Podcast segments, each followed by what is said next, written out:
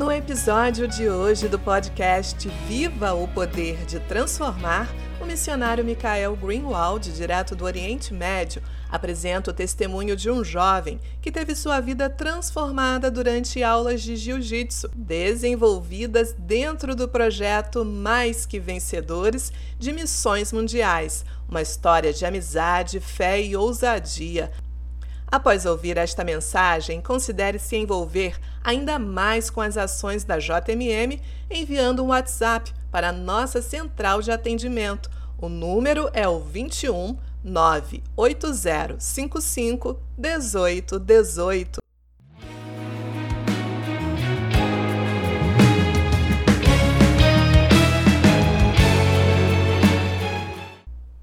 Queria dividir com os irmãos hoje um testemunho breve sobre frutos que a gente tem colhido aqui do povo judeu e que tem realmente é, enchido o nosso coração de alegria em meio às dificuldades e batalhas. Quero dizer aos irmãos que temos orado por vocês também, por toda essa situação do coronavírus, tanto aí como aqui, em todos os lugares do mundo. Graças a Deus a gente tem podido manter o contato com as pessoas com quem a gente tem evangelizado e discipulado Graças a Deus hoje a gente tem todos os, os acessos digitais e internet para isso e também com todos os alunos do nosso trabalho aqui. Queria dividir com vocês esse testemunho hoje. Peço aos irmãos que estejam abrindo as Bíblias dos irmãos ali em 1 Tessalonicenses, no capítulo 2.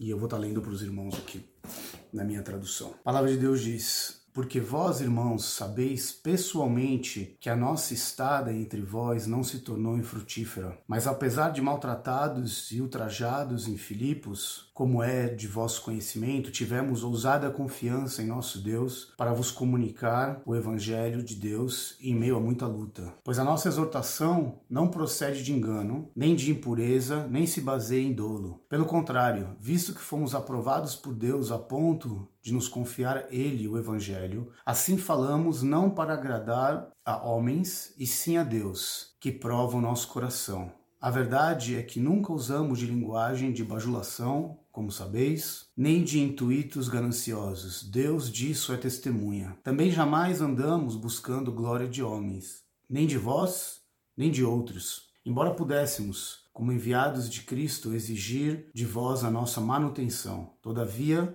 nos, tornamos carinhosos entre vós, qual ama que, acaricia os próprios filhos. Assim, querendo-vos muito, estávamos prontos a oferecer-vos não somente o Evangelho de Deus, mas igualmente a própria vida, por isso que vos tornastes muito amados de nós. Senhor, obrigado por esse tempo aqui com a Igreja do Brasil, podendo falar para eles aqui desse trabalho tão maravilhoso que o Senhor tem feito entre meu povo eu peço ao Senhor que abençoe esse nosso momento juntos, Deus. Curto, mas que o teu amor e a tua palavra possa unir as nossas mentes apesar da distância e abençoar-nos mutuamente. Senhor, eu te louvo pelo nome de Messias, Jesus Cristo. Amém. É, esse texto ele, ele toca demais sempre que eu leio o meu coração e me lembra como que eu e minha família, como que nós devemos nos comportar para levar o evangelho. Levando o evangelho entre meu povo aqui, a gente sente essa necessidade de não somente comunicar palavras, não somente comunicar a palavra de Deus, sim, mas de comunicar nossa própria vida, abrir nossa casa e, e dividir tudo que a gente tem com essas pessoas que a gente tem levado a palavra. E dessa maneira, um jovem que de uma família religiosa ortodoxa, não vou poder falar de nomes aqui hoje, espero que vocês estejam orando, com quem eu pessoalmente tenho trabalhado há mais de nove anos, e esse jovem vindo de uma família ultra-ortodoxa que passou por muita coisa e sempre teve a oportunidade de tanto entrar e sair do relacionamento comigo, como professor dele de artes marciais, é o que a gente usa, a ferramenta que a gente usa aqui, e trabalhou comigo, e saiu e voltou. Uma pessoa que a primeira vez que ele me conheceu, apontou o dedo na minha cara e disse para mim: "Quero treinar com você, mas eu não quero ouvir nada desse tal do seu Jesus. Não quero nem saber disso. E eu respondi para ele de maneira bem dura, bem clássica da. Perguntei para ele: "Você veio para treinar ou para falar de religião, meu amigo?" Ele falou: "Não, mas eu só queria dizer para você que eu não quero ouvir nada desse tal de Jesus." Eu perguntei para ele: "Você veio para treinar ou você veio para falar de religião? Você quer falar de religião, a gente sai, senta aqui num café e a gente conversa, mas agora é hora de treino e eu sou aqui professor, professor de jiu-jitsu e estou aqui para te dar aula. Você quer treinar ou falar de religião, meu amigo? Ele falou, não, não vim para treinar. Eu falei, então vamos treinar. E aqui às vezes a gente tem que ser, ser assim, tem que ter estratégia, né, para as coisas. E a gente começou nosso relacionamento e no passar desses anos eu vi ele buscando muito a Deus de todas as formas. E depois de uns anos comigo, ele quis abrir o negócio dele, ele também trabalha na área de artes marciais e eu abri a oportunidade para ele de começar a dar aula entre é, dentro da nossa academia. E ele começou a trazer todos os ortodoxos para ter aula nos treinos dele também, no meu. E aqui existem organizações antimissionárias, né? Na palavra missionário é um crime. Acredita-se que o missionário é aquele que veio roubar a alma por causa de uma história de perseguição de dois mil anos, e não é disso que eu vou estar falando hoje, mas os irmãos que já ouviram minhas mensagens sabem disso, sabe? Então existem organizações que perseguem a gente aqui de maneira muito pesada. E esse rapaz começou a trabalhar comigo, e aí essas, essas organizações que perseguem, Jesus começou a perseguir ele simplesmente porque ele estava trabalhando comigo, e a ponto de ameaçar em família e tudo mais, e ele teve que, ele veio para mim e falou, Fábio, eu vou abandonar, eu vou sair, eu não vou poder trabalhar mais com você. E eu falei, não tem problema. Você vai descobrir quem realmente ama você e quem não ama. Quem são eles e quem sou eu de verdade. E coloquei as mãos sobre ele, orei por ele, abençoei ele e enviei ele. Falei, tudo bem, vai. A vida deu as suas voltas, né?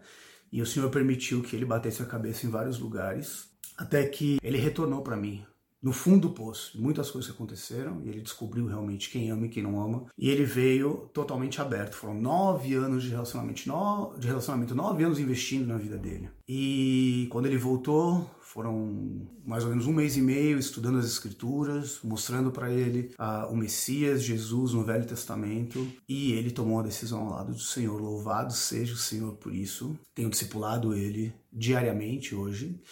E quando ele chegou, ele chegou tão sedento e ele viu a maravilha que é a palavra de Deus e a salvação no Messias de Israel, Jesus. Ele falou: Você pode falar comigo uh, dessa palavra, dessa vida, dessa salvação com meu irmão? Eu falei: Pode, traz ele. E o irmão dele começou a, vir. E em dois meses o irmão dele também tomou uma decisão. E hoje eu tenho discipulado junto com a minha família, a nossa casa, recebido eles em casa, aberto a nossa, a nossa casa, a nossa família para eles. O que muitas vezes traz um peso muito grande, né? Uh, você ter filhos a mais dentro de sua casa é, gera um peso muito grande, todas as necessidades que eles têm. Mas a gente tem é, se alegrado muito nisso e queria dividir com você essa alegria. É uma alegria tremenda, maravilhosa para mim, para minha família, para o nosso povo ver o Messias de Israel, o Messias prometido para eles, né? É, ele veio para os seus, mas os seus não o receberam. Mas a gente tem visto hoje, né, cumprimento de profecias. Queria louvar a Deus pela sua vida aí no Brasil, porque você, a sua igreja, a Convenção Batista do Brasil, a Junta de Missões Mundiais, através da Junta de Missões Mundiais, tem feito esse papel e, e sustentado e apoiado a gente, não somente sustentado a gente financeiramente aqui, mas a gente tem sido apoiado, sustentado, abraçado por vocês em todas as nossas necessidades é, espirituais e emocionais. Queria dizer para vocês que a junta tem cuidado de nós bem demais e que ela só pode fazer isso pela ação de cada um de vocês, pelo compromisso financeiro de cada um de vocês, pelo compromisso de oração. E eu louvo a Deus pela sua vida, irmãos, e peço que você se mantenha fiel nesse momento tão difícil que o mundo está passando, mas que você se mantenha fiel nos seus dízimos na sua igreja, na sua oferta na sua igreja, mas que você se mantenha também fiel na sua oferta missionária. Louvado seja Deus por tudo isso que Deus tem feito nas nossas vidas e pela glória do Senhor poder aparecer de maneira tão poderosa nas nossas vidas através desse ministério tão grande que tem tocado o mundo inteiro, que é a junta, a nossa junta de missões mundiais. Forte abraço para todos vocês.